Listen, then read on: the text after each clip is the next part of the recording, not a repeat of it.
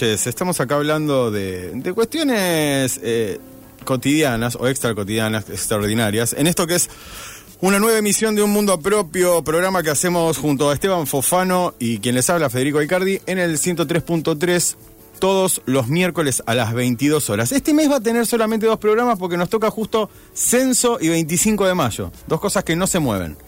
Así que aprovechen porque mayo va a ser corto. Hoy tenemos como invitada, como saben, este programa se trata de charlar relajadamente con algún alguna invitada y en este caso eh, volvemos al tema teatral. Volvemos al tema. Parece que los primeros programas del mes nos estamos metiendo en el teatro. Así fue con la queridísima Laura Copelo, primer programa de, de abril, y ahora con eh, iba a decir una vieja amiga, o una amiga vieja no es lo mismo. Digo, no, una amiga de la casa que es Romina Masadiarro. ¿Cómo te va, Romy? Hola Fede, ¿cómo andas, mi amor? Bien, ¿vos? 49. Puedes decir una vieja. ¿Vos tenés 41? 49. 49. ¿Cómo, ¿Cómo se viene? Vos ya cumpliste, no, cumpliste 49 cumplí. este año. Sí. Así que está todo bien.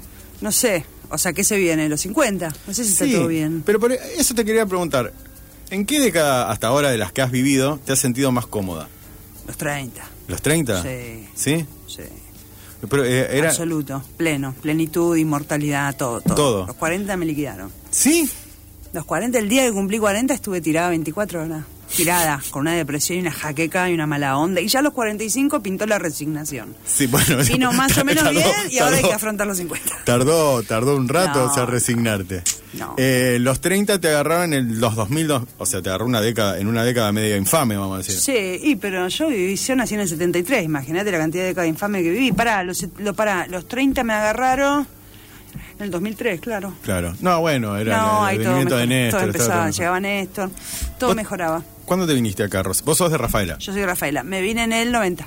En el 90, capital de la, de la, de la leche. leche y del Capital- chorizo. Y del chorizo. Eh, había, vos hacías ya teatro ya. Sí, había, hay bastante cultura teatral, ahora está un poquito en decadencia. Porque estaba el gran festival de Rafaela, de teatro No, de no Rafaela. estaba todavía. No digo, Eh, pero está, digo, no digo antes en ese momento, pero estuvo. Estuvo después, sí, Claro. no, en ese momento estaba el Centro Ciudad de Rafaela, que sigue estando, pero hoy ya es una institución más bien conservadora, pero bueno, Sí. con, con una actividad teatral bastante febril para la ciudad, es decir, yo podía ver teatro todas las semanas. Para Por ahí una veía la misma con- obra, pero conservadora, Rafaela. Muy conservadora. Por eso, es raro, digo, esa Muy. mistura entre el teatro en una ciudad tan conservadora. está incorporada al bien social. Es decir, hacer teatro en Rafaela está bien visto. No, sé, no, me- no me preguntes por qué, pero está bien visto. Es chic, está bien. Mira, Mira ¿y que yo en Rafaela tenía todas las de perder. Sí, porque Era, eh, eh, eh, o sea, estaba fuera de toda cualquier regla hegemónica. Yo estaba fuera, Sí. al margen de todo lo, que- de todo- pero yo hacía teatro y eso a mí me salvaba. Estaba bien visto. Estabas, estabas adentro en algún lado. En algún lado entraba, o sea, por ahí es que yo no sufrí Sí. bullying por las 800 marginalidades que soy. Claro. Porque hacía teatro. No, esta tiene ahí una... Y el Festival de Rafaela fue explosivo. Sí. Porque se llenaban las salas a las 10 de la mañana. Es Este, mágico igualmente que no hayas sufrido bullying por hacer teatro. No, Que en realidad, eh, digo, acá en Rosario, en esa época, estaba, era al revés. No te digo que sufrías bullying, pero digo, la media, un adolescente medio, no, si hacía teatro, ya, "Mm, mira qué raro que está haciendo, mi hijo hace teatro, mi hijo quiere ser artista. Digo, no claro. era un lugar, no era un lugar, eh, eso, como de, de aceptación. Tampoco de tanto rechazo, pero no era el lugar donde te aceptas, digo, donde no recibir Sí. bullying. A ver, no era la Alianza Francesa tampoco, te quiero Claro. decir, tampoco era U, pero digamos, dentro de todo lo que yo podría haber padecido en Rafaela, eh, no, bueno, eso me siento que me salvó un poquito porque estaba, aparte estaba insertada, a ver, Sí. Tampoco ha- había una movida independiente del teatro en Rafaela. O sea, hacías teatro en instituciones Claro. acreditadas. Entonces estaba club, en, pa, pa, pa, pa, claro, yo estaba en un elenco eh, oficial, eh, perdón, un elenco estable de teatro infantil que se llama Oralita, que lo había fundado la mujer del doctor Aimino, que era una copada, Cristina Aimino, una escritora preciosa. Entonces, después estaba en el Liceo Municipal Miguel Flores haciendo el taller. Y después en un momento me conocí con el Chelo Alacino y armamos Punto T. Y ahí sí, nos quiso albergar ese CR, eh, nos hizo hacer una función, mirá lo que son. Sí. A ver si les gustaba y les parecía bien. Y a nosotros, después del estreno, le dijimos, sí, está bien, pero no lo queremos hacer acá. Y ese fue el primer grito independentista, pero Ah. yo ya me iba. Vos ya te digo, digo, vos sos del 73, 90 estás acá, jóvenes 17 años. Sí, O sea, ya- me dijeron que eras buena actriz. Era bueno. Eras buena actriz. Sí. ¿Y qué pasó que dejaste de actuar? Digo, cuando viniste acá, yo no, nunca, acá nunca actuaste. No, no, subo, sufrí los exámenes de la escuela de teatro. No, era buena y ¿Vos- era díscola, muy Sí. díscola. ¿Vos estudiaste actuación acá? Profesorado. Profesorado, tenías que Profesorado. hacer actuación. Claro, yo tenía una experiencia, Sí. en ese momento tenías que tener cinco años acreditados de experiencia para entrar en el profesorado. Igual yo entré con 23 Nada. años, 24 a la escuela. Pero primero yo vine a estudiar Derecho acá, rarísimo. Es raro, Estuve unos años ahí metida en la facultad, me gustó al principio. Estuve dentro de la facultad durante la reforma del 94, o sea Sí. que era interesante. Sí. Y bueno, después en un momento dejé porque no era lo mío No, no. y me metí en la escuela de teatro, pero medio que decir, bueno, voy a hacer teatro y bueno, conocí gente que me llevó a la escuela de teatro y menos mal, porque ahí... Sí. Y siempre fue muy, yo encontré mucha amabilidad. Ahí acá, eh, en el ambiente, en los varones, en las mujeres, es decir, Sí. eh, mm, Compañeros famosos, digo famosos, digo, tus compañeros de, de esa camada teatral, ¿quiénes eran? Que hoy estén... y Paula García, ah, eh, ahí me conozco con Paula, con Carolina Hall, todos mis compañeros de que dan clases en la escuela, yo me, me recibo con toda esta, esta banda de, de Córdoba gente. y Mitre. Córdoba y Mitre, el último año y mi título todavía es nacional. O sea, Tú- fue el último claro. año de nacional, yo me recibí en el 99. En el 99, Córdoba y Mitre, eh, el otro día le preguntaba a Laura, te lo pregunto a vos, vos te das cuenta que hay un kiosco ahí, ¿no? La- eh, ni siquiera ahí en la escalera. En la escalera. La escalera está alquilada de kiosco, no me la puedo creer, me quiero matar. Nosotros el otro día hablábamos con, Sí. con Laura Copelo de esto, digo, eh, si alguien supiera todo lo que hay ahí arriba, digo, detrás de los de los halls y de en los cada chicles, rinconcito. digo, en cada rincón, Sí. digo, porque no sé qué habrá ahí ahora. Nada. no, digo. no, creo que la propiedad está en venta, es una propiedad inmensa. Inmensa. eh, y yo no sé cuál es la traba ahí, es una esquina, imagínate lo que debe valer esa esquina. Y la escalera me siempre me llamó la atención, digo, ¿por cómo le alquilan la escalera? Está- Sí, sí, sí. An- y la- Antes de la escalera, le, escal- le alquilan el holcito de entrada. Exacto. Y después tiene una salida por Mitre, Sí. esa escuela. Eh, Sí. ese lugar, que para mí, bueno, como creo que para todos queda como el lugar más mágico del... Era el lugar más mágico. Porque después las otras escuelas no, o sea, una era un, un frigorífico. Frigorífico Rafaela. Claro. Ah, mira. Era el frigorífico Pero- Rafaela.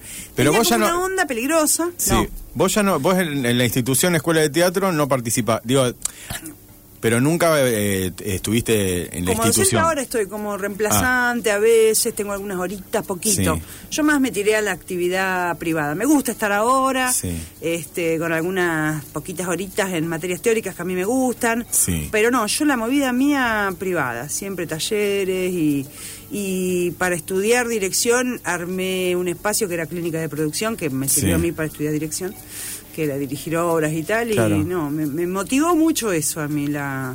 Año 99, Romina Masadi termina la escuela, termina la escuela. Eh, ¿Cuándo estrenaste como si no pasara nada? Ese año. Año el 99. En el 99, en julio. Yo recuerdo, por eso contaba, que no sé si fue en el 99 o en el 2000, la vi en la escuela de teatro, Sí. en la sala donde estaba el escenario, pero no en el escenario, era contra la otra. Exactamente. Contra, no, no, contra, tengo- la- contra las puertas que daban al, al, al hall. Qué lindo, al qué hall. lindo. Eh, ¿Fue tu primera obra? sí, Eh, ¿Vos sabías? Digo, ahí, y ahí se forma Hijos de Roche. sí. Ahí. ¿Vos sabías que, está, que estabas, me imagino que no sabías que iba a durar tanto, no la obra, sino el grupo? no. Claro. Si no, no le poníamos así. Claro, si no. por eso quedó reatraso. Me acuerdo cuando vos comentaste que le cambiaste el nombre a una banda tuya. Sí. Por una cuestión de, de- de, bueno, de paradigma. Y yo dije, Sí. nosotros deberíamos ponerle la X, por lo menos hijo de Roche, pues somos todas minas. Claro. No entiendo. Era un chiste. Era un chiste. Era un chiste de las pastillas Roche. Exacto. Exactamente. Algo quedó. que, que- que quedó. Digo, pero ¿cómo, cómo, cómo, te- cómo recordás ese momento? Digo, de porque la obra era muy, o sea, primero, para los que no lo hayan visto, eh, que debe haber un montón de gente que no lo haya Sí. visto, Eh, era una obra sobre texto de Alejandra Pizarnik, eh, muy o sea, con una, una estética muy, muy absurda, o sea, que no tenía una línea, sino, eh, y personajes, esa fue tu primer paralítica, o sea, creo, después, claro, tenía una gran... Después hubo muchas. Muchas paralíticas. Sí, pero digo, ¿cómo cual. Mm. era eso? Digo, porque eran todos jóvenes, todos con ganas, digo, de hacer algo que no se estaba haciendo. Si recordás cómo fue ese proceso creativo. Sí, claro. Eh, en realidad nunca me imaginé que iba a ser directora de teatro. Yo lo- estudié Ahí está, dramaturgia, estudié actuación, estudié Sí. profesorado. En mi vida estudié dirección. Yo escribía Mm. mal, pero escribía, escribía poesía, Sí. ahí, mediocre. Quería ser Alejandra Eh, Pizarnik. Bueno, no, me enamoré de Alejandra. Pizarnik. Carolina Hall, mi amiga, Sí. me dijo, mirá, este libro, me pasó un libro de Alejandra Pizarnik y mi cabeza estalló por los aires. La verdad que no la conocía. Sí. Y bueno, viste, quedé loquísima. Y, y fue muy raro. Yo creo que fue, por eso yo digo, creo, eh, dirigir fue el, el cúmulo de fracasos. Porque como no funcionaba como actriz, no funcionaba como escritora, dije, Bueno, o sea, resultó. quiero hacer Y teatro, Me dieron bola a los chicos, el. Titi, Caro y Sí. Paula. Y yo arranqué con una prepotencia y una convicción. que- Paula García, García Jurado, el Titi Richuto Y Caro Hall. y Caro Hall. y Sofi González en la asistencia. Mira, y medio que sí. seguimos los mismos. Claro. Eh, y arranqué con una, me acuerdo que ese año cuando me recibí Bertol, Sí. me agarró así, me dijo, bien más Eh, y te recibiste de directora y te recibiste de profesora también.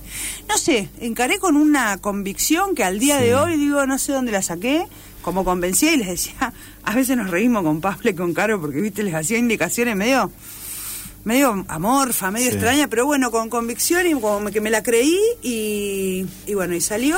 Y para mí la idea de grupo era una idea, yo mira, eh, mi hermana era la que hacía teatro en Rafaela, yo Sí. entré ahí medio de pendeja porque no había otra cosa, entonces me agarraron más chica de lo que me tenían que haber agarrado. Entonces ligué a una generación que no me tocaba. Sí. Y fue alucinante eso. Claro. Y la idea de crear un grupo independiente era la, ide- era la única idea para hacer teatro, para mí, en mi cabeza. Entonces la, la conformación de un grupo que se sostuviera, se ve que yo lo tenía medio en el, Venías en con... el no sé. ADN, sí, o sea, para mí hacer teatro era tener un grupo. Sí, porque vos decís, recién decías eh, esto de del ímpetu, digo, o de, impulso. Porque yo recue- recuerdo, yo eh, obviamente era más joven que ustedes, sigo siendo más joven. que Ah, ya. No, no, pero digo en el sentido de que, o sea, usted tenía, nace a lo mejor 26 años y yo Sí, tenía 19. Exacto. Pero pensaba en esto de que era como, bueno, acá no le vamos a pedir permiso a nadie, no vamos, o sea, a, a pedir, o sea, a pedir el coso, nosotros venimos a hacer esto. Si les gusta está todo bien y si no, bueno, mala leche. Exacto. Que hasta el momento en realidad siempre, y después siguió sucediendo, que la- las carreras de los actores acá es más como, bueno, bajo el ala de un director, después veo si, si me deja, si me deja, si me deja volar. Digo, Sí. Y en este caso no era como, bueno, los raros de, digo, los raros del teatro, era bueno, mira, esta gente hace lo que quiere, no sé cuánto, y siguieron así durante mucho Sí, tiempo. sí. Bueno, sí, seguimos. Pasa que ahora estamos mayores. Sí. Pero sí, seguimos haciendo teatro independiente, independiente Sí. estéticamente, ¿no? Eh, bueno, es que yo no, no, por ejemplo, a mí, me acuerdo cuando fue la discusión por la comedia, qué sé yo, a mí, pero porque vengo de esa crianza, ¿viste? Sí. Entonces, para mí el teatro oficial, ni loca hago teatro oficial. Hoy me lo replanteo todo esto, pero, Sí. ¿viste? Venía con, con esto. Yo imagínate que eh, empecé a hacer teatro con gente que se fumó la dictadura Claro. De pleno, gente que vivió en carne propia teatro abierto. No me tocaba por edad, pero bueno, me tocó estar. Entonces, la verdad que, bueno, vine con la idea de armar un grupo, pero igual fue todo que se fue se fue dando y fue siendo también mis mejores amigos, estar en Hijo Sí. de Roche y mi familia, mi familia es, es esa. Después, bueno, el modo en que uno se convence de algo para hacer una obra de teatro y puede convencer a otros, y después que sale es un proceso que al día de hoy me sigue generando mucho placer y... y Es alucinante, a ver, digo, es alucinante eh, esto que, que planteas porque es, la otra vez, no me acuerdo que- me preguntó, digo, ¿por qué haces un programa que capaz que escuchan 20 personas? Digo, No. porque no, no puedo hacer otra cosa, o sea, es la necesidad, digo, de seguir haciendo, porque si uno se sacara, digo, eso, digo, y no tiene ningún sentido, podría estar en mi casa mirando los pajaritos, digo, pero en, en este caso, hijos de Roche, vos con hijos, hacen obras y hacen obras y, dale, y y dale. y dale y dale y no veo otra cosa que la necesidad de hacerlo. Entonces, no hay otra cosa, somos hijos de la necesidad absoluta, sino para que no. No, no, claro, después esta pregunta ahí, pero a veces. La otra vez hacíamos un flete, ¿viste? Cuando sacás la escenografía afuera, para cargarla en el flete. Decís, Sí, qué boludez esto, ¿no? Cuando la ve al rayo del sol, decía, ah, qué raro esto. Eh, sí, pero igualmente yo siento que hay un amasado que funciona, ¿viste? O sea que son mil, bueno, pero yo con esas mil personas puedo trabajar, les gusta, bien, no les gusta, me dicen, che, qué cagada esto, qué linda esta. Y es lo único que sé hacer, Fede. Claro. Yo a los 12 años estaba metida en el teatro acomodando gente. No hice otra, estuve unos años en la Facultad de Derecho, no hice otra cosa que teatro mi vida. Sido Si me pones a hacer otra cosa, no sé. Ahora, de teatro, la verdad que entre pitos y matracas, Sí. arranqué a los 13 años, 12. Claro, 13. muy joven. No, no sé hacer otra cosa. Después, si a la gente le gusta, yo creo que sí, ¿eh? No, no, no, yo, creo, que ver, estoy en la ciudad que yo quiero, yo elegí Sí. Mm. Rosario sin conocerla casi. Había venido, mira, a la Bienal de la Creatividad que organizó Rosario Imagina en el 90. Sí. Yo actuaba en ese momento y nos fue muy bien. Ah, mira. Fue una linda experiencia para mí actuar en Rosario. Yo estaba en, en Ustok. Woodstock, Claro, sí, sí, sí, Yo como- estaba loca. Imagínate, 17 años viniendo de aquella chacra conservadora. acá que era... Claro, me seducía y me seduce mucho el rosarino, las rosarinas. Y también era un poco el anonimato. Total. Claro, y la bastardía, que es algo de lo que yo me enorgullezco también. Que vos decís, yo no tenía un docente de referencia, tengo muchos docentes. Tu vieja sí, sí. Es una de mis Mi docentes de referencia, absolutamente. Eh, pero después no, no, esas cosas medio bastardas de las que yo me he quejado y me he enorgullecido, viste, toda la vida. Es que, a ver, pienso... Porque después sí te, te- te- eh, digo, así como vos te te enorgulleces de tu bastardía, sí hay un montón que han sido, vamos a poner, hijos tuyos. O sea, digo, o una, una pequeña escuela, ¿te, te, te, te duela lo que te digo o no? Existe. Sobrinos. Sobrino, bueno. Hijos no, bueno, eh... compañía- o, o una segunda línea, digo, una, digo, venía- digo, una segunda generación, pero que sí ha crecido eh, haciendo tus obras, eh, después también eh, vos brindando el espacio. Ahora ya, vamos a hacer esto. Porque si no, vamos, vamos a ya empalmar con otro tema. Y entonces vamos a. Primero tengo que decirle a la gente que al 153-88-6677 hoy se sortean dos mil pesos en una orden de compra de la gente de Caterva Libros. Así que si se mandan su nombre y sus últimos tres del DNI, entran en ese sorteo. También pueden hacerle preguntas a Romina, preguntas a mí, que no sé si las vamos a responder, pero que pueden hacerlo, pueden hacerlo. Y ahora vamos a escuchar eh, a los Beatles con Blackbird y después seguimos hablando con Romina Masadiarro en esto que es un mundo propio hasta las 23 horas. Blackbird singing in the dead of night. Take these broken wings and learn to fly. All your life, were only waiting for this moment to arise.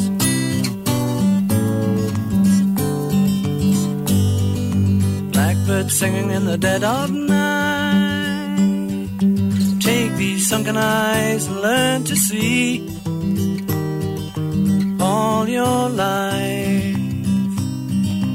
You were only waiting for this moment to be free.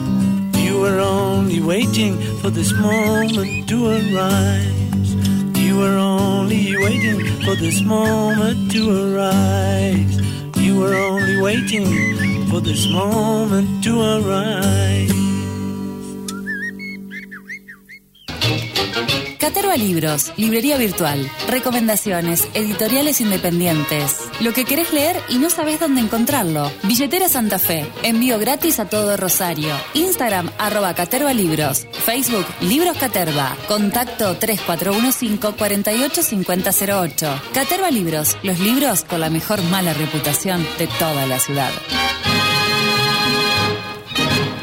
Seguinos en Instagram, arroba un mundo propio taller.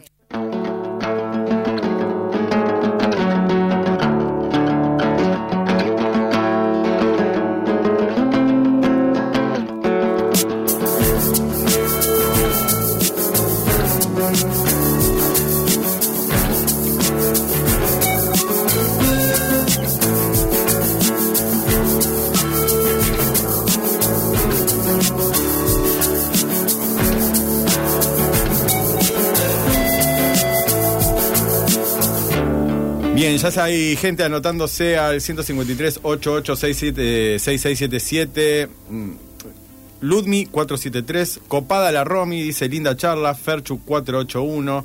Hola, acá cenando y escuchando la radio, participo por la orden de compra, Sofi 467, un abrazo a Romy, soy la hermana de Cande.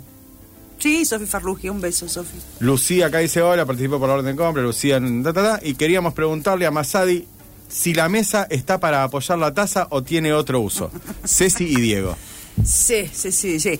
La mesa, una vez una alumna dando por tierra todo mi, mi, mi perfil pedagógico, le digo, ¿por qué pones la mesa en escena si no la uses? No, me dice, la mesa es necesaria para apoyar la taza. Ah, muy bien. Ah, muy bien, le dije yo. Bien, Negri, bien, bien, para apoyar la taza.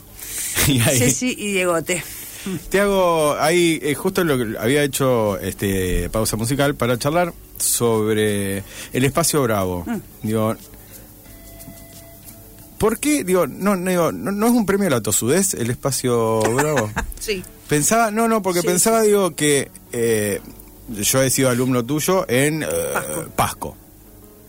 Digo, pero después de Pasco pasaste a Calle Salta. Salta, sí. Antes había en otro, en otro lugar, digo, ¿qué es esa persecución? Digo, no qué es, sino cuando conseguiste ese lugar, ¿miraste hacia atrás todos los lugares? Digo, Sí, no lo podía creer.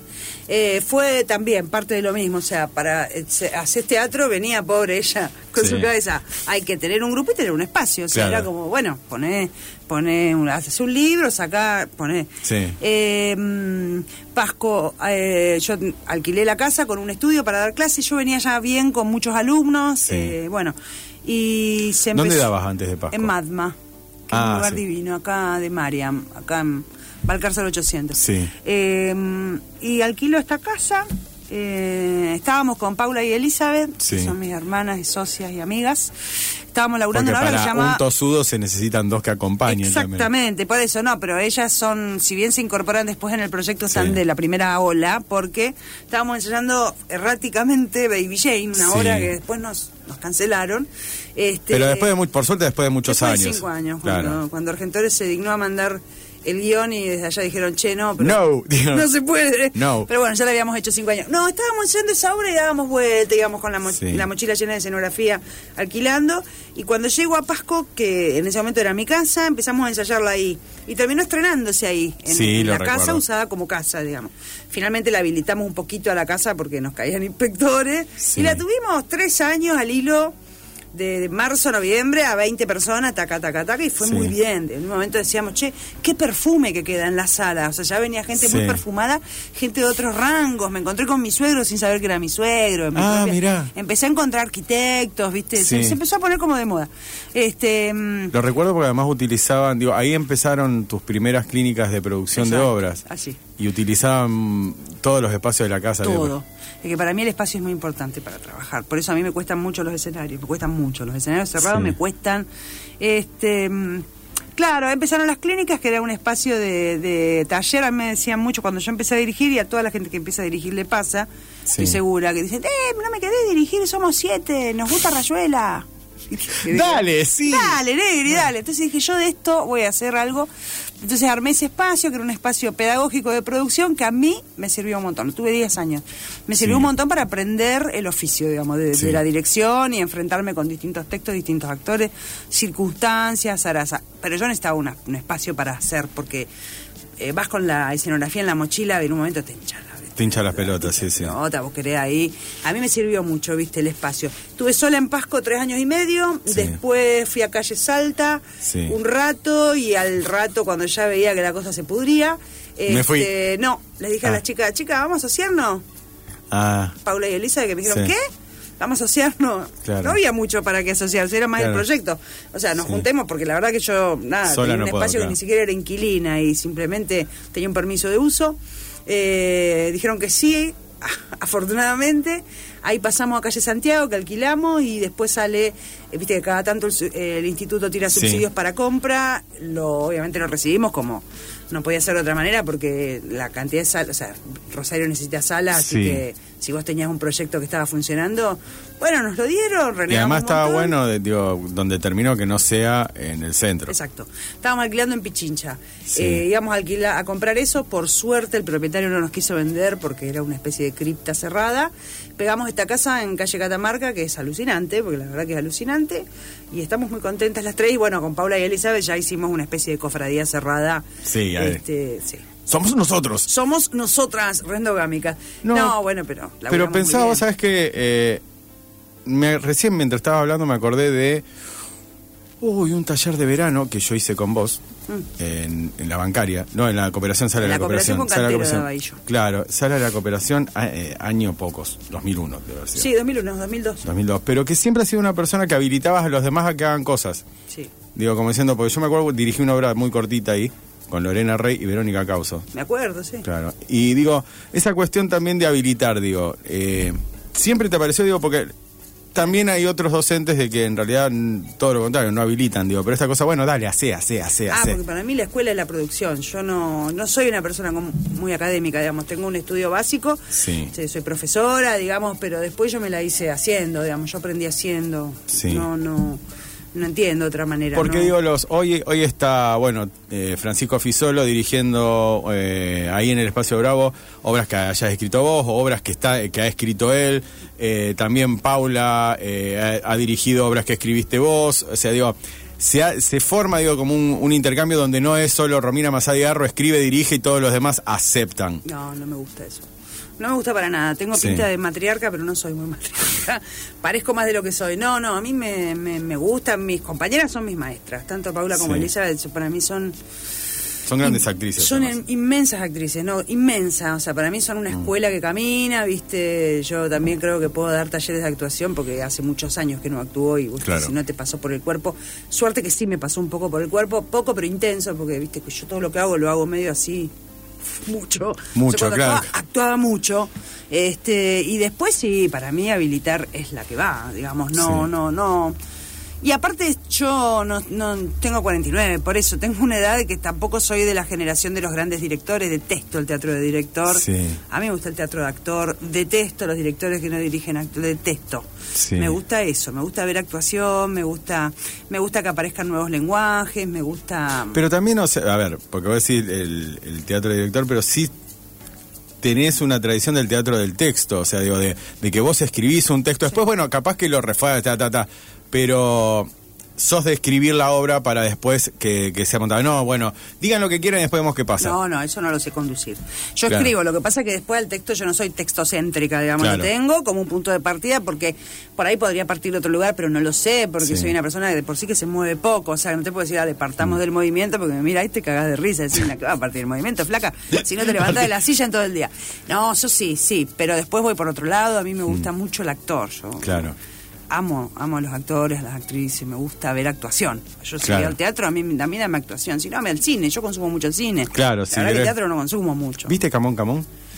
¿No? Mírala, después te la Bueno, paso. ¿en Una película con. Pásame el link, vos tenés el link. Joa- Joaquín Phoenix y un niño que no, Oh, que no, que no da más. Dame, dame, dame. Eh, es más, creo que Joaquín Phoenix es ex el actor total. es. Es, es- o sea, todo lo hace bien. Todo lo hace bien y es precioso. Sí, sí, sí, o sea, es precioso. No, claro. Yo consumo, a ver, yo desde Claro. que tengo Bravo, encima soy lo peor que le puede pasar al teatro porque la verdad que veo solo lo que va a Bravo, nada más. Y a veces no llego. Sí. Pero no veo teatro, yo veo cine, ¿viste? Veo Sí. series, consumo este Sí, la ficción por ahí. Eh, sí. y me gusta leer, me gustan las novelas, me gustan los cuentos. No soy una persona que va todo. Tuve una época de ir todos los fines de semana. Pasa al que no se puede ir todo el tiempo, todo o sea, todo el tiempo No. al teatro. No, no. O sea, digo, No, pero llega un está mo- mal. Claro, Tengo que ir más. Yo, tenía- Paula, por ejemplo, una mina que se ve todo y yo la rebanco. Bueno, pero después que te cuente. Sí, sí. Después me ¿qué tal, cómo- amiga? ¿Qué tal estuvo? Bien, le gusta todo a Paula aparte. Bien, bien, me dice. Che, eh, otra cosa que te quería preguntar, porque también salió el, el tema, sin caer eh, en algo peyorativo, el, hablamos del teatro oficial. Digo, eh, ¿qué te resuena? Digo, ¿has visto algo? No, por más, digo, ¿has visto algo del teatro oficial, en este caso rosarino? Digo, no, No voy. no vas. No, si no voy al Independiente. me- Claro, menos, menos menos oficial, oficial. al pedo, digo, no, no pero voy. ¿qué, qué, qué te resuena? Porque alguna yo pensaba, digo, alguna vez eh, está bueno, pensaba, digo, está bueno eh, hacer algo con dinero. O sea, digo, bueno, voy a, o sea, no tengo, para eso no tengo que conseguir, a ver, me lo llevo en la mochila, no sé cuánto, digo, bueno, quiero tal, o sea, tal escenografía que la tengo imaginada en tal teatro para que mañana, no sé, mi tía vaya y Mm. se abanique mirando la obra. Pero también pensaba, por esto vos mismo decís, no sé si, no sé qué pensás de, de, de eso, ¿no? De, Hay de- una gran de esa ruptura. práctica. No, porque claro, eh, el- lo que pasa es que el teatro oficial, re- a ver, ir en contra del teatro oficial es, es atemporal, es decir, Sí. es de otra época, perdón. Eh, eh, hoy el Estado no sería el enemigo, o sea que no, No. hay por qué Claro. estar enojado con el teatro oficial. Yo creo que hay porquerías en el oficial, en el comercial y en el independiente y cosas buenas en los tres, no tengo ninguna duda. Hmm. No me parece, creo que es un prejuicio mío y después dije, claro, lo que pasa es que hace un tiempo el Estado acompaña la actividad, no la regula. Claro. La acompaña. Entonces, bueno, a mí no me gusta porque no me gusta, no me seduce. Sí. Prefiero irme a, hacer a, a bravo obras que meterme Sí. en un teatro En grande, me marean sí. a mí los palcos, pero es algo ya personal, no no es que este, pero Capaz digamos que podés- sabés, digo, no por el, por el hecho de la cantidad, pero podías hacer un clima con cuatro luces y no con 70, una planta, planta de 77. Es una linda experiencia, pero a veces... Porque vas a- o sea, sí, vas a- ah, vas a la comedia, vas Sí. al Parque España, vas a hacer funciones, vas a festivales, todo está bien.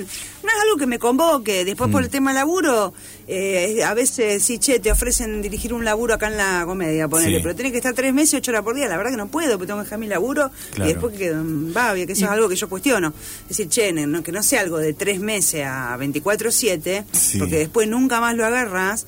Eso Pero funciona, a ver, eso digo, pues mi pregunta siempre fue, ¿funciona la acumulación de horas? O sea, Sí, porque claro. yo pienso, yo pienso en, en, cue- en cuestiones, eh, pienso en cuestiones de escritura. Hay gente que me dice, no, yo estoy ocho horas sentado escribiendo, a mí no me funciona, yo puedo estar dos, o sea, dos muy intensas, pero después a la tercera, cuarta ya mis ideas no, no, no tienen, o sea, no tienen sentido, me quedo pensando en cualquier boludez, Sí. digo. Pero esto, digo, es decir, bueno, vamos a ensayar todos los días ocho horas. Y los, digo, el, el físico mismo también, digo, en un momento no está como diciendo basta, o sea, ya no. Yo no veo, tengo amigos de. Buenos Aires, qué sé yo, che, están De dos meses ensayando, Pablo, por ejemplo, Sí. la vecina nacional. La verdad que funciona, los laburos salen, nosotros no tenemos esa gimnasia Claro. acá en Rosario. Los actores de Buenos Aires sí, pero los actores de Buenos Aires tienen otro ritmo de laburo. Nosotros acá Claro. damos clase, algunos laburan en call centers, algunos laburan. Entonces, si a mí la comedia me contrata, digo la comedia por decir, Sí. me contrata tres meses full y yo tengo que dejar todo. En cuatro meses que estoy Claro, vuelvo a la calle. que laburo, digamos. Claro, no, yo para mí todo se puede, ¿eh? Sí. Se puede armar una obra en un mes, nosotros armamos, me acuerdo, si amo Fuori, que es una obra hecha en un patio muy Sí. simple, la armamos en 10 ensayos, o sea, poder, Sí, se, se puede. Pero bueno, salíamos de la pandemia, la verdad que no teníamos Había mucho que por hacer hacer, algo, podíamos juntarnos todos los días. Pero yo digo, porque viste, mirando siempre a Buenos Aires, eh, acá nosotros no nos podemos bancar, algunos se lo podrá bancar, Sí. no te podés bancar salir tres meses de tu rutina y después, ¿qué haces? No, porque una cosa que a vos te contaste de San Martín durante y seas un actor estable de San Martín, listo, tenés sueldo, esto, tu trabajo es ese. Exacto. Y otra cosa que vos estés tres meses, eso, suspender tu vida durante No tres podés. meses. Te, te conozco. Este, amigos que han tenido que decir que no porque no podían dejar su laburo por tres meses. Claro. No se puede. Eh, pero después, ya, ya te digo, el teatro oficial hoy no, no es un teatro que viene regulado, que te dicen lo que tenés que hacer.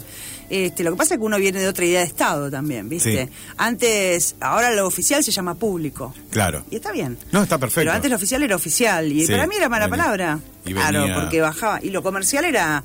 era eh, Hotel Italia, y claro, Hotel Olmedo. Y hoy la verdad que hay propuestas en el comercial en Buenos Aires, donde Sí. la mayoría de los directores que eran más under en el 2000, Tantanian, Veronese, Spregel, Bursaraza, están todos en el, en el comercial. También está Muscari, que Sí. precio. Pero bueno, funciona y a la gente le gusta y digamos, no, no. Es que- Me parece que hay porquería en todos lados, ¿eh? Pienso algunas veces, eh, a ver, quiero preguntarte una cosa y después vamos. Eh, porque capaz que estás en desacuerdo, capaz que están de acuerdo con lo que, lo que lo que vengo pensando hace un tiempo. Yo creo que la gente hoy en día va a ver arte para encontrar respuestas, no preguntas. Mm. Digo, y supuestamente el- para mí el arte, sea la rama, te tendría que dejar pensando en algo. Una pregunta, a ver, ponerle la pregunta máxima es decir, ¿por qué, por qué existimos? Decir. Pero digo, hoy en día vos vas a ver algo y te dicen, ¿existimos por qué? Por esto. Sí. Esto, por esto. O los libros que funcionan muy bien, o las cosas es porque te dicen cómo son las cosas. Las cosas son así. O sea, y no hay otra forma. Puede que funcione también, no sé, te pregunto, digo, por eso, porque... o es por- la época, la época es muy berreta también. Ahí está, gracias. La época es berreta, es, es, digamos, el tema de los... Hoy justo hablaba con Ceci Mastria, Dana Sí. Mayorano y Sofía González, que estaban charlando con ella. Y digo, che... Perdón, chicas, por, eh, por cortar el ensayo, Tuve pero bueno. que salir a hacer autobombo acá. No, hablaba de, digo, cómo bajan hoy algunos textos, cuerpo Sí. hegemónico, opresión Sí. patriarcal. Estoy de acuerdo con todo eso, pero claro, baja todo tan armado. Sí. Que claro, viste, o sea, todos... Yo creo que todo lo que hacemos es porque nos vamos a morir, digamos. eh, eh, la angustia insoportable que nos genera ser finitos Sí. nos hace hacer todo lo que hacemos. Todo lo que hacemos. Porque si no, no te. O Eh, sea, claro. Porque Yo, en realidad verdad- siempre. la- la- si no, la respuesta es, bueno, nos tiramos desde la barranca y listo. Porque otra. Sobre eso todo. Lo que pasa es que, bueno, esa angustia ha generado acciones ex- extremas. Sí, sí, sí, Este, qué sé yo, hay una dictadura de la salud, una dictadura del bienestar, una dictadura del todo bien. de- Tenés que estar bien, tenés que estar bien, tenés que estar bien. Me agota, me agota. Claro.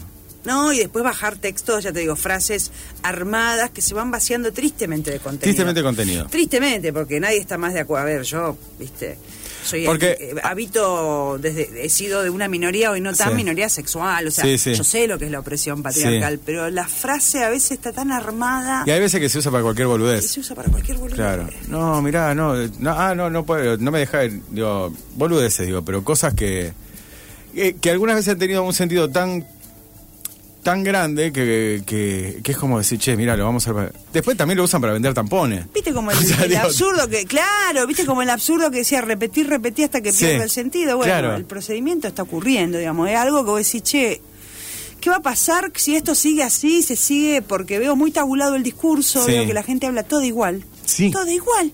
No, claro, porque vos sos muy hegemónica. ¿Qué mierda es ser hegemónica? Claro. Sí, yo entiendo. Sí. Pero digo, se está, está restringido el discurso, se habla cada vez con menos palabras Sí. y todo más o menos dice lo mismo. Derecho del goce, todas esas cosas. vos decís, Claro, sí, yo te- te- estoy de acuerdo, ¿eh? No, no, es que no estoy No, de no, acuerdo es con que el postulado, el postulado en sí mismo, Sí, claro. no, no, no estoy en desacuerdo. Estoy en desacuerdo con que se use para cualquier boludez. Para cualquier boludez. Claro, o sea, Este, hay como una apropiación de lo... Es como que los mismos que están enfrente agarran el discurso a veces para, Sí. para que jueguen a su favor. Es re Sí. loco, ¿viste? Porque terminás a veces enrollado en algo que... Que vos decís, no, bueno, pero a ver, che, bajemos un... po-". Es todo, ¿viste? Va a una grieta No, porque no, siempre. dice, algunas veces vos decís, no, pero no estoy tan de acuerdo con esto, decir, che, estaré yo mal. Bueno, vamos a escuchar otra canción, una canción que me encanta, que se llama Ain't No Sunshine, eh, que viene muy bien al, digo, no a lo que estamos hablando, sino al clima que estamos armando. Esto es Un Mundo Propio, ya dije 153 886677 estamos hasta las 23 horas, o sea, nos quedan unos minutitos nada más, charlando con Romina Masadiarro hasta las 11 en el 103.3.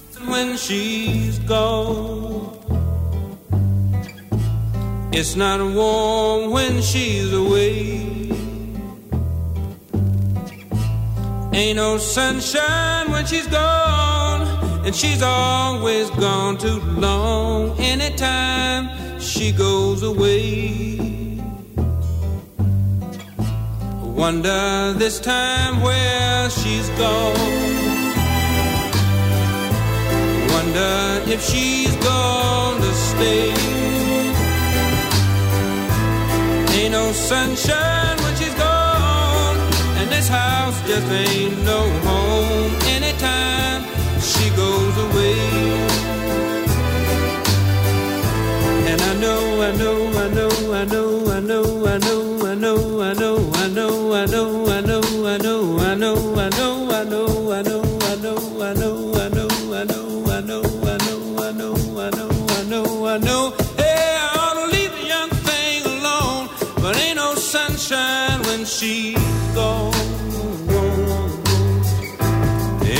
sunshine when she's gone. Only darkness every day. Ain't no sunshine when she's gone. And this house just ain't no home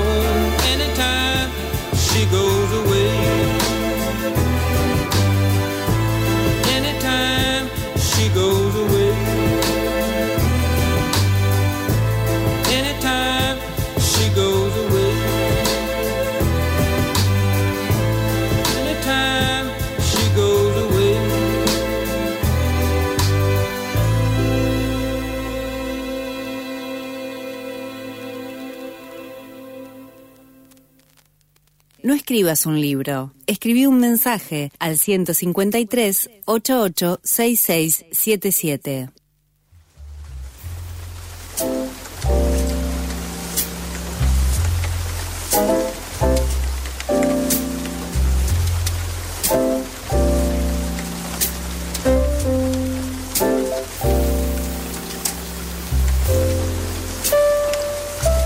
Veintidós cuarenta y cuatro de la noche. Esta, ponete por favor los auriculares, porque si no no vas a entender, claro, no vas a entender. Acá Subime un cacho de la cortina, Apá. Esteban. Mira. 22, déjate los puestos. Me los dejo, me Sí, sí, dejo. 22.44 de la noche, estamos con Romina Mazadiarro. En este es el momento donde yo pongo la voz así. Qué sexy, Federico. Sí, sí, sí. Y te hago una pregunta que es la siguiente. ¿De qué aún está, o qué es lo que todavía te enamora? No te pregunto persona, sino qué. O sea, El pro- em, que donde no había nada, haya algo. ¿no? Ah. Eso que de golpe decís, mira, mira lo que tenemos una obra, mira, nos juntamos, pelotudo, eh, mira, tenemos una obra, tenemos un concepto. es casi marxista lo tuyo. O sea, es No, es transformar. marxista. claro, es marxista. No es casi, es marxista. Sí. Es transformar algo en otra Sí, cosa. Sí, sí. Ahí donde no había nada, ahora Hay algo. una flor amarilla en la, en la basura. Me enamora todavía. Y digo, bueno, me imagino que debe ser todavía el germen de por qué seguir, o sea, hay, no hay un goce, voy a poner infantil barra boludo, digo, en, en eso, en seguir jugando y ay, voy a ver si ahora, de- porque es muy, a ver, es muy eh, esporádico, o por lo menos es muy pequeño el, el momento ese que de, de, de placer que vos decís, mirá lo que encontré. Porque después en realidad hay que repetirlo, repetirlo, Ah, repetirlo. sí, sí. Pero ese momento, todavía lo seguís Sí, claro. vivenciando. Pero por supuesto, después de ensayar, hoy estábamos con las chicas, a mí me Sí. aburre ensayar, y sobre todo después de estrenar, ¿viste? Porque uno repite, pero el teatro es una acción que se repite, ¿viste? Eso es así, el teatro Sí, es eso, es algo que se repite. Este, pero después encontrar, eh, encontrar cosas este, dentro de los ensayos, cositas, este, a mí me sigue seduciendo, digamos, un montón. Pero hay algo también Sí. con el tema de decir, porque uno dice, ¿por qué hago teatro? No soy medio boluda, hago teatro. No, porque es mi fuente de ingresos aparte. Digamos, cuando el teatro se transforma en tu laburo Sí. y deja de ser eh, algo que haces porque te gusta y vos laburás de esto, Sí. la verdad que no hay nada que caiga en saco roto. Es decir, yo hago teatro porque es lo único que sé hacer, porque es mi oficio y porque de lo que vivo es eso. Eso Mm. le da toda también una... una eh, algo que si no a veces sentís que si che, estoy haciendo mi caprichito para que otros vean, no, estoy haciendo lo que sé hacer porque de esto vivo. Pero, ta- a ver, justo pensías el caprichito para que otros vean. Sí creo que nunca perdés de vista de que eso está para mostrarse a otra persona. No, claro. No, no, porque si no tenés una intención de comunicarte, no podés hacer teatro. Yo Ah. hago teatro para comunicarme, porque aparte soy bastante floja para comunicarme, ¿no? Sí, igual ahora estuviste hablando mucho. ¿Eh? Estás hablando mucho, digo. Ahora pues estoy acá con vos Ah. en la intimidad de la radio. En la intimidad de la Estamos radio, solos. claro. No, no, no soy una persona, soy más bien fóbica, soy más vale de estar guardada.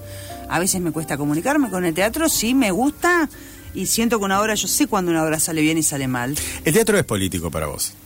Sí, claro, sí. Eh, Pero nunca, a ver, no sé si nunca, por lo menos todo, y he visto muchas cosas tuyas. Sí. Eh, he visto Bravo, yo, o sea, Obrón. Obrón, Obrón, Obrón, Obrón, Obrón maestro. Obrón, Obrón que quedó... Obrón que no fue valorado por que no fue valorado por eso mismo. Eso mismo. Pero pensaba, digo, nunca fue eh, político partidario diciendo, bueno, esto es, sino eh, pensaba, digo, como volviendo hacia atrás, eh, esto, bueno, nosotros somos esto, si les gusta, les gusta, y si no les gusta, no les gusta.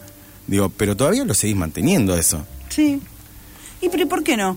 No, no, no, yo no digo Sí, porque... digamos, y después me venden eh, Es casi una cosa a la otra y yo compro si quiero. Y sí, estamos en el capitalismo, esta es la regla. ¿Te gustó? Vení. ¿No te gustó? Tómatela.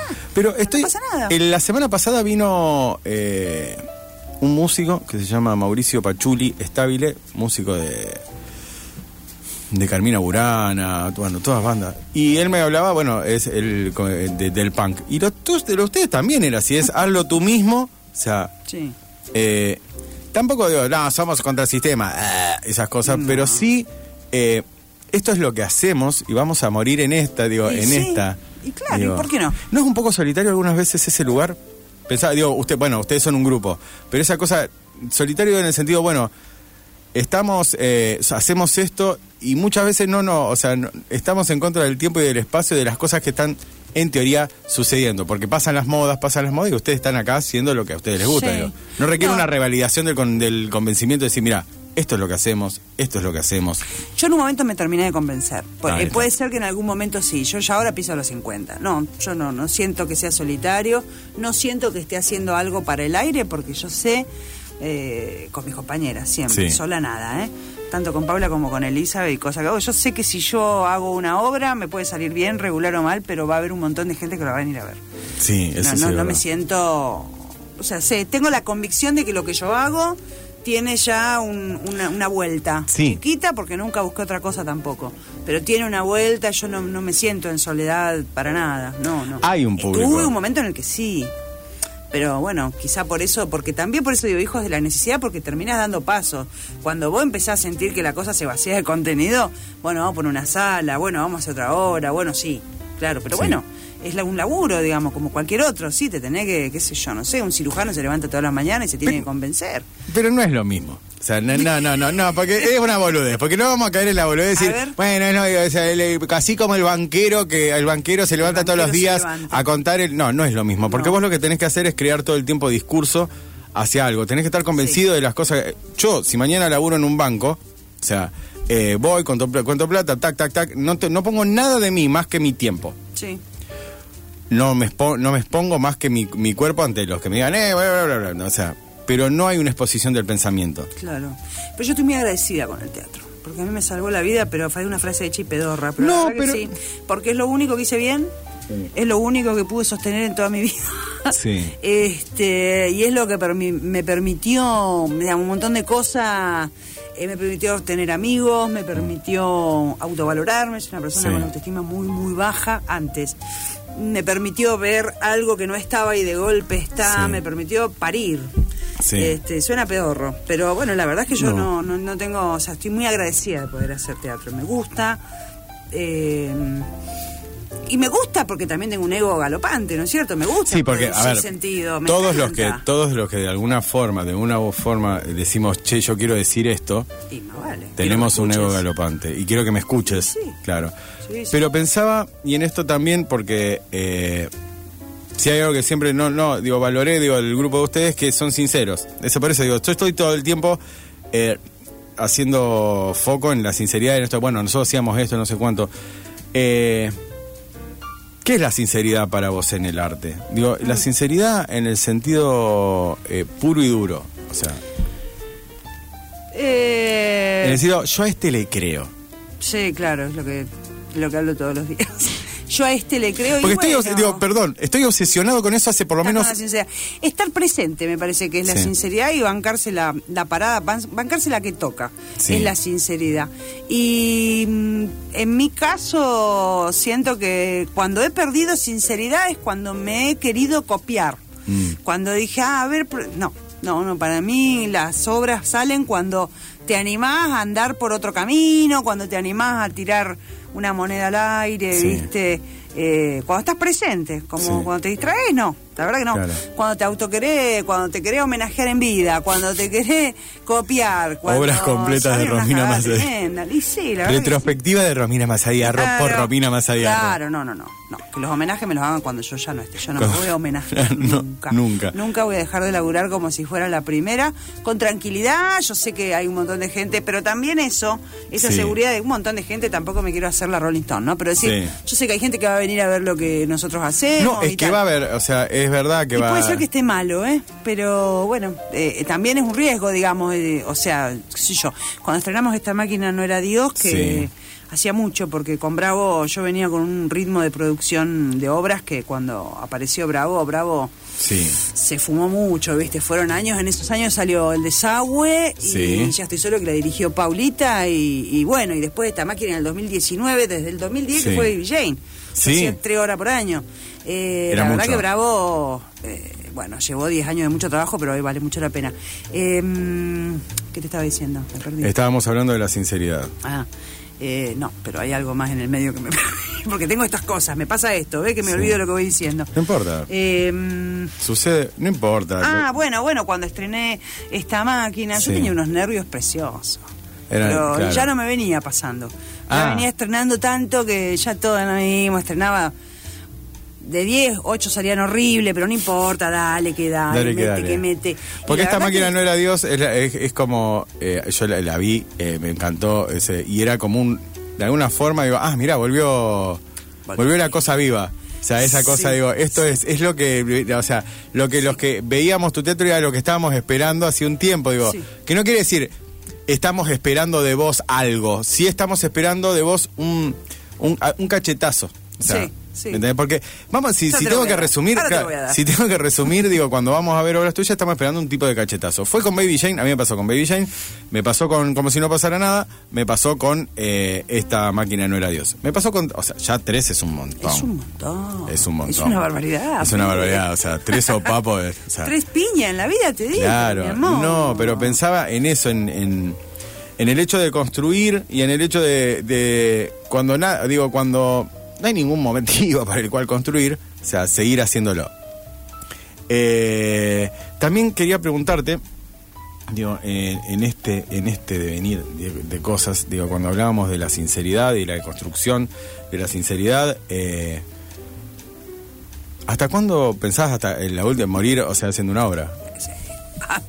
Arriba del escenario. ¿Y sí, qué voy a hacer, Federico? Te lo No vuelvo a sé, preguntar. no Federico sé. no sé hacer otra cosa. No sé. Sí, sí, sí. Lo que pasa es que entiendo que.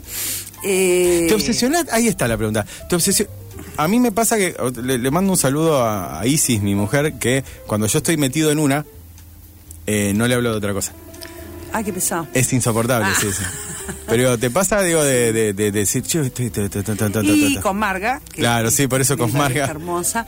eh, se le vuelve bastante la cabeza, pero. Sí, sí, le vuelve bastante la cabeza. Hay momentos, pero me enfrasco, pero también salgo, porque soy fóbica hasta Ahí mí está. misma. Ahí está. Entonces hay momentos donde yo, no, yo rápidamente me canso de todo, De todo. no me aguanto, entonces salgo, entro y salgo y me obsesiono, pero es re lindo eso, porque Sí. tuve un, ya te digo, tuve un momento donde me achanché, donde, eh, viste, cuando haces mucho ya le perdés el gusto y Sí. todo, y ahora este, yo me siento en una nueva etapa, una etapa así donde estoy disfrutando más y, y puedo... Última pregunta que te voy a hacer y después vamos a hacer el sorteo para que la gente se gane Yo dos que mil mandar pesos. un chivato, ¿eh? Ah, dale, por Es, favor. eh, que bueno, volvemos con esta máquina de radio, ya que Ah, estamos. Eh, De paso yo quería sí. dejar entradas, eh, si querés sortear, Sí. sábados 21 horas en Bravo, Sí. desde este sábado 7 y me reservan a 3415-876600.